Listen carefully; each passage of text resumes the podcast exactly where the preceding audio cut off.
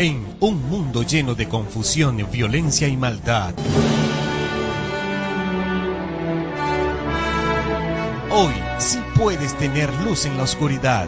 Aún sí hay esperanza. Por eso te invitamos a escuchar la antorcha profética, donde recibirás la única y verdadera profecía ante este tiempo final. Entérate de lo que realmente debes hacer para salir victorioso sobre Babilonia, la bestia, su imagen y su marca.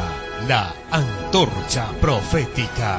Porque en este tiempo de oscuridad somos bendecidos al poseer la palabra profética más segura, la antorcha que alumbra el lugar oscuro hasta que el día esclarezca y el lucero de la mañana salga en nuestros corazones. La antorcha profética conducido por John García. Hola, hola mis hermanos y amigos de nuestro canal y nuestro ministerio, La Antorcha Profética. Hoy, día jueves 10 de octubre del 2019, hemos vuelto una vez más a continuar con nuestros devocionales del Adventismo histórico, que habían tenido unos pequeños inconvenientes y habíamos estado retrasándolos un poco. Sin embargo, seguimos la secuencia, seguimos enseñando el mensaje como íbamos y hoy corresponde a profundizar un poco en el hito o en, la parte correspondiente la naturaleza humana de Cristo. Acuérdense que hemos estado estudiando acerca de la apostasía omega y solo dos principios que se manifiestan en dicha apostasía según lo hemos estudiado y corresponde pues a eh, el punto donde la apostasía omega renunciaría a, a los fundamentos originales Acuérdense la famosa cita que dice, el enemigo de todas las almas ha procurado eh, introducir la suposición de que había de realizarse una gran reforma entre los adventistas del séptimo día. Bueno, esa es la apostasía venga. Pero antes de profundizar el tema de hoy, vamos a orar. Vamos a pedir al Señor que sea quien nos dirija en oración y eh, que sea quien nos bendiga. Así que vamos a orar. Querido y bondadoso Padre, que moras en el alto cielo, estamos en esta hora suplicando tu dirección, que al estudiar esta palabra y este tema tan importante seamos dirigidos por ti. Señor, somos pecadores, somos vendidos al pecado. Y mucho tiempo nos pasa lo que Pablo decía, que lo que quería hacer no lo hacía.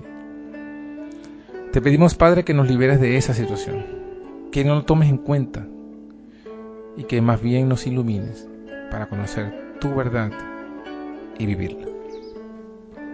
Te lo pedimos en el nombre de Jesús.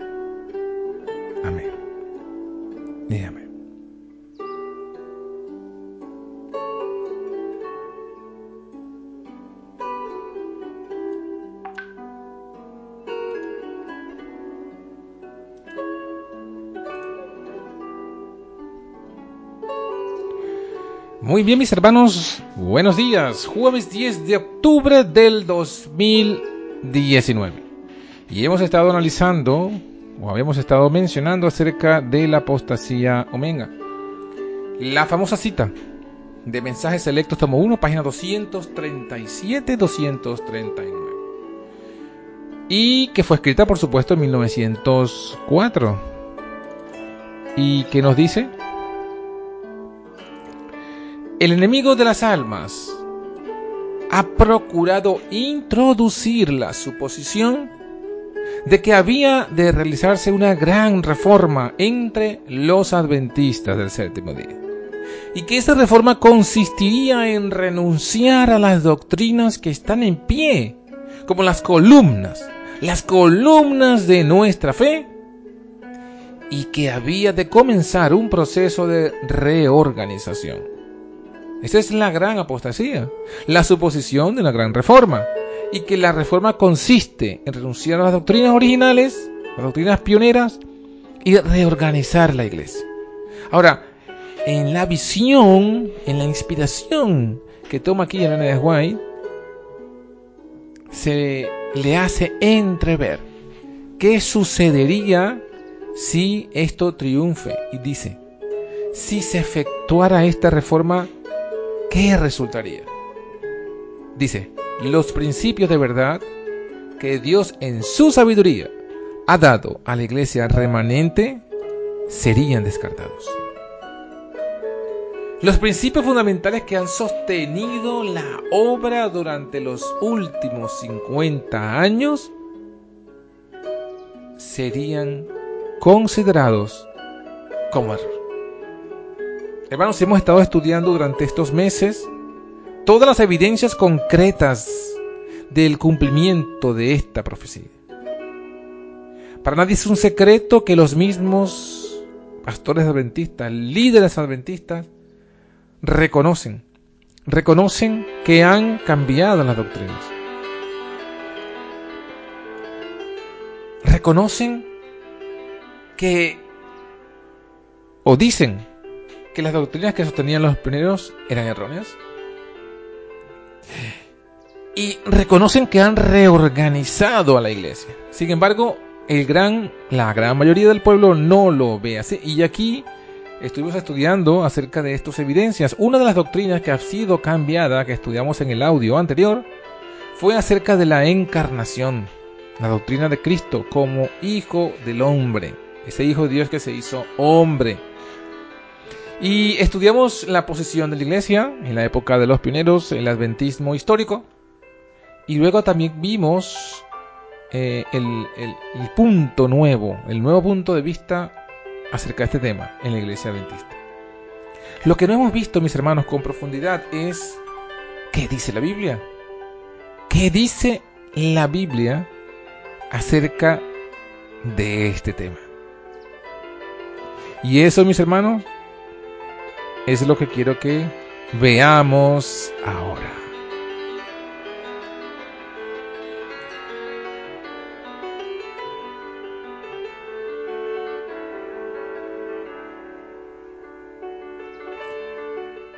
Muy bien, en el Evangelio de Juan, en el capítulo 1 y el verso 14 nos dice lo siguiente, aquel verbo fue hecho carne y habitó entre nosotros y vimos su gloria.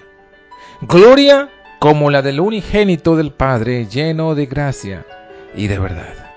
Y, y es interesante, mis hermanos, cómo aquí se presenta pues a, a Jesús, el Hijo de Dios, que se hizo carne de pecado. Y esto lo reafirma Romanos capítulo 8, verso 3. Porque dice que lo que era imposible a la ley, por cuanto era débil por la carne, Dios lo solucionó, mis hermanos. Sí, Señor, Dios lo resolvió. El Padre. ¿Qué hizo?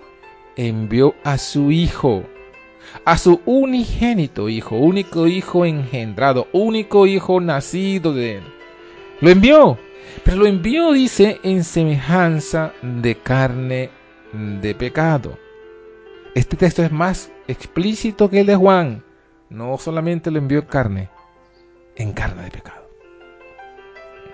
Maravillosa gloria, mis hermanos, maravilloso amor de un Dios redentor. Dios envió a su único Hijo, lo envió en tu misma carne, en la misma carne mía. Pero eh, la otra posición, no existe ningún versículo. No, hay ningún versículo que diga que Dios envió a su Hijo en carne santa, como la que tenía Adán antes de pecar.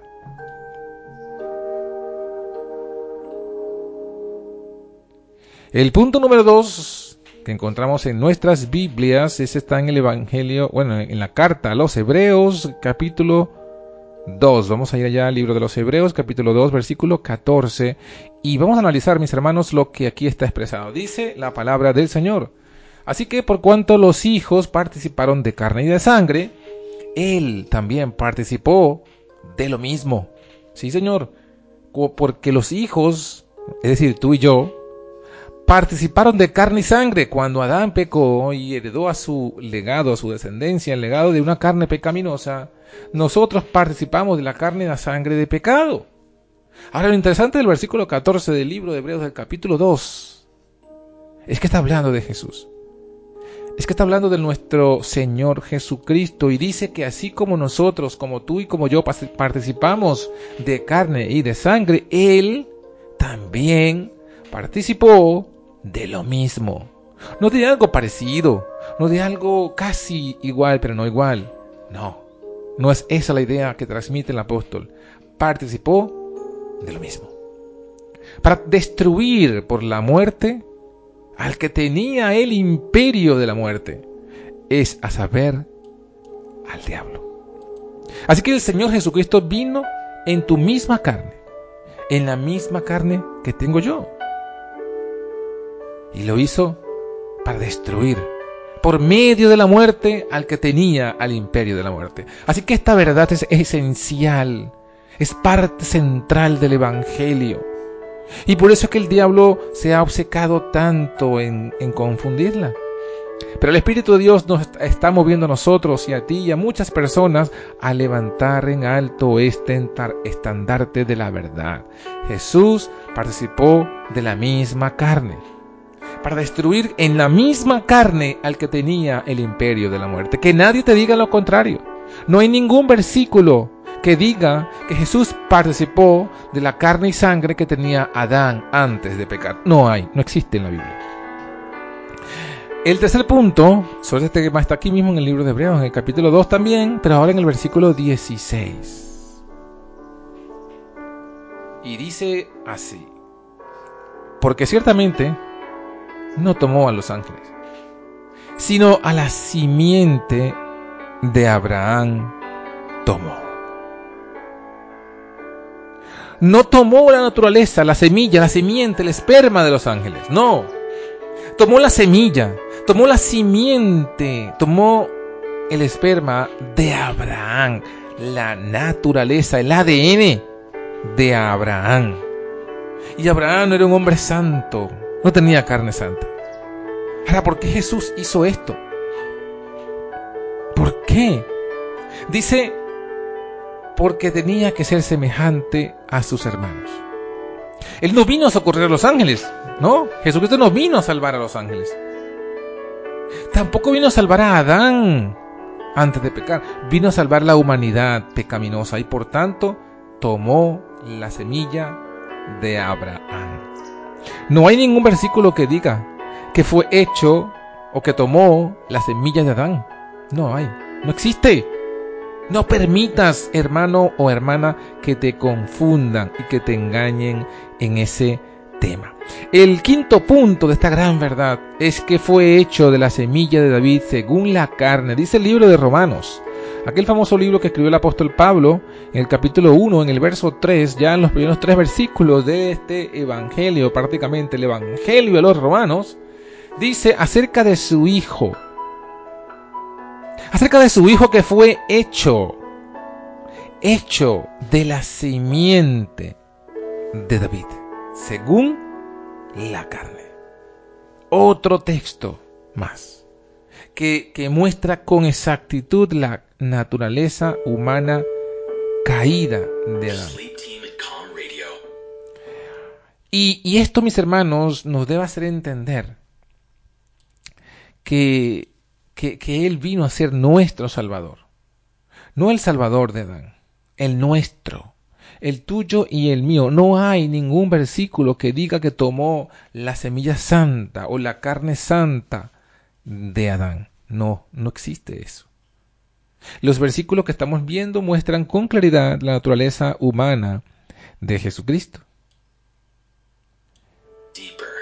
Y ahora vamos a ver Vamos a ver en el libro de Gálatas capítulo 4 versículo 4 cuán profundamente sigue avanzando en esta verdad. Aquí, en otra carta del apóstol Pablo, que también podríamos decir que es el Evangelio de los Gálatas, en el capítulo 4, en el verso 4, el Señor, a través de Pablo, dice lo siguiente. Dice, venido el cumplimiento del tiempo Venido el cumplimiento del tiempo, Dios envió a su Hijo, hecho de mujer, nacido de mujer, nacido bajo la ley. Así que este texto nos dice que Él nació de mujer. Y si dice que nació de mujer, él no está diciendo el énfasis que nació como cualquiera de nosotros, que nacemos de mujer. En el Salmo 51, en el versículo 5, encontramos lo que dice la palabra del Señor. Dice, he aquí en maldad he sido formado, y en pecado me concibió mi madre. Así que es interesante, es interesante tomar en cuenta esta gran, gran verdad, que Jesucristo vino de mujer, nació de mujer, que fue concebido de mujer y como fue concebido de mujer, fue concebido en el pecado. Y no está diciendo que cuando la mujer concibe un hijo, el concebir un hijo es pecado. No, que el niño hereda el pecado desde la misma concepción. No hay ningún versículo que diga que Jesús nació de una mujer santa o de una mujer que tenía inmaculada concepción, que es el dogma de la inmaculada concepción. Eso no lo dice la Biblia, eso lo dice un dogma de una religión, pero no lo dice la Biblia. La Biblia dice que nació de mujer y que toda mujer fue concibe en pecado. Y María, María, aunque cuando concibió era virgen, concibió en pecado. Porque esto no tiene que ver con, con su virginidad, esto tiene que ver con una herencia de pecado. Y Jesús nació con la misma herencia que tú y yo. Eso es algo de lo que ya hemos hablado en otras oportunidades. Eso es algo de lo que está claramente establecido en los testimonios, en la Biblia. Dice, por ejemplo, el, deseo de todas las gentes en la página 32, una frase maravillosa, profunda y famosa. Y dice, como cualquier hijo de Adán, aceptó los efectos de la gran ley de la herencia, como cualquier hijo de Adán. Si tú eres un hijo de Adán y eres una hija de Adán,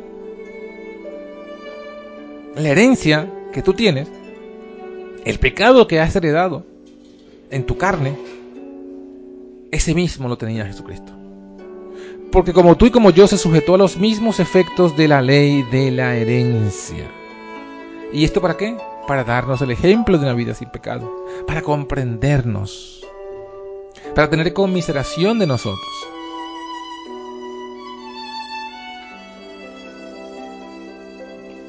Alabado sea su nombre. Pero no es lo único que dice Gálatas 4:4. Tenemos el séptimo punto que también se encuentra allí y es que Cristo nació bajo la ley. Nacido de mujer, nacido bajo la ley. Y eso lo que nos dice es que está que Jesús nació con la herencia de la culpa. No porque él haya pecado, sino porque heredó esa culpa, heredó esa condenación.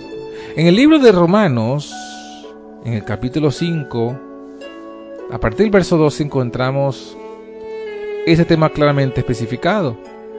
Hablando de la condenación, dice en el versículo 16, ni tampoco de la manera que por un pecado, así también el don, porque el juicio a la verdad vino de un pecado para condenación pero la gracia vino de muchos delitos para justificación.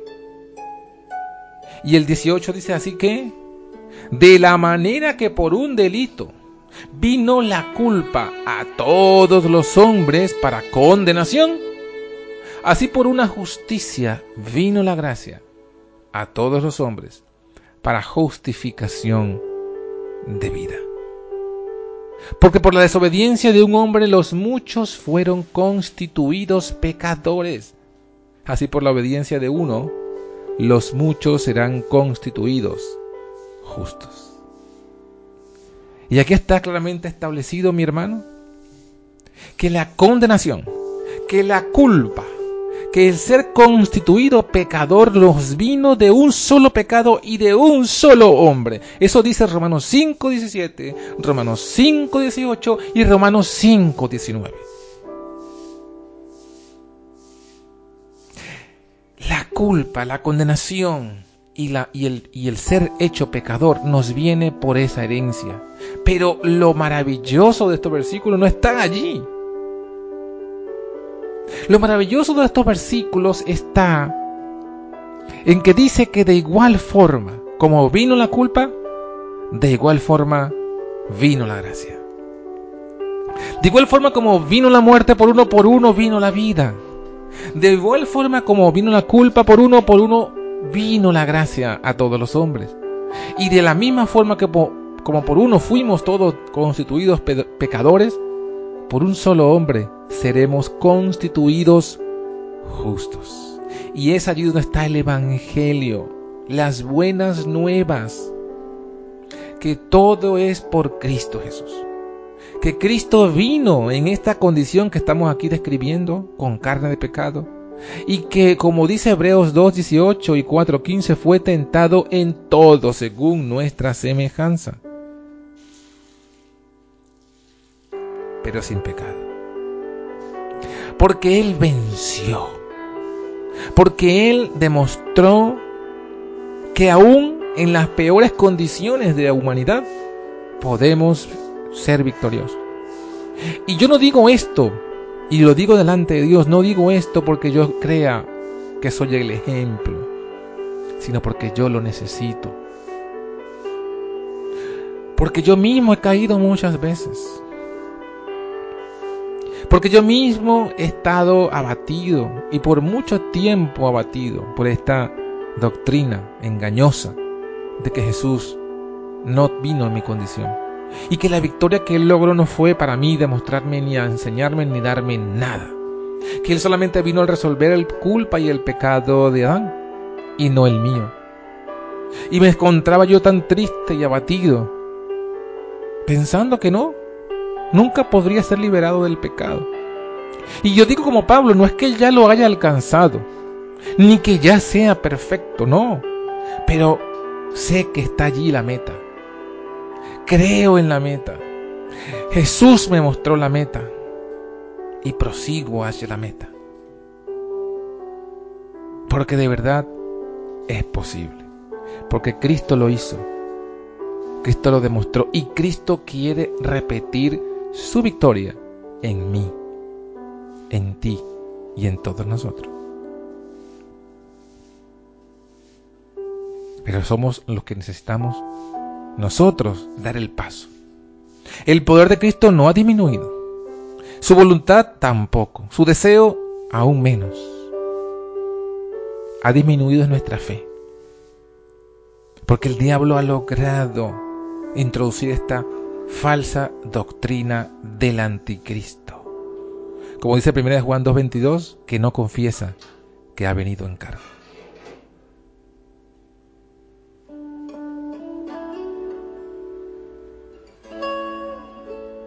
Pero ahora la verdad está. En la verdad que vino en la época de los apóstoles fue resucitada por Martín Lutero después de, que, esa apostasía, fue resucitada por Martín Lutero y todos los reformadores, pero solamente en parte. Solo en parte fue levantada esta verdad. Pero en su luz completa y bella y hermosa, fue traída al pueblo dentista en 1888. Dios envió a sus mensajeros Envió a Wagner y envió a Jones, no porque sean estos unos hombres maravillosos, santos, perfectos e inteligentes, sino porque fueron sus instrumentos. Fueron sus mensajeros. Y trajeron esta verdad de la cual hoy día yo me gozo. Y quiero que tú también te goces. Por eso el Señor en su palabra nos deja estas verdades. En el espíritu de profecía están todas estas verdades. Ahora está de ti el conocerlas. Está de ti el estudiarlas. Está de ti el creerlas. Y está de tu parte el experimentarlas.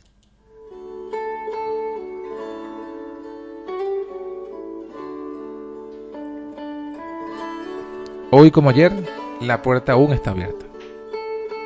Hoy como ayer el Señor está usando instrumentos para que tú conozcan esta verdad. Me está usando a mí y a muchos más, a muchos hermanos sin estudios previos, sin estudios teológicos, pero llenos de la verdad revelada del Espíritu Santo. ¿Creerás? Aún está la puerta abierta, aún está la oportunidad. Aún el Señor quiere mostrar delante del mundo entero que a pesar de las fuerzas coligadas contra la verdad, es posible vencer como Cristo venció. Y Jesús ha dicho, al que venciere, se sentará conmigo en mi trono, así como yo he vencido y me he sentado con mi Padre en su trono. Me espera a mí, te espera a ti un trono, pero solo tenemos que vencer. Que el Señor en este día te bendiga y te guarde que haga resplandecer Dios su rostro sobre ti y tenga de ti misericordia. Que Dios alce a ti su rostro y ponga en ti paz, fe, amor y esperanza. Hasta mañana.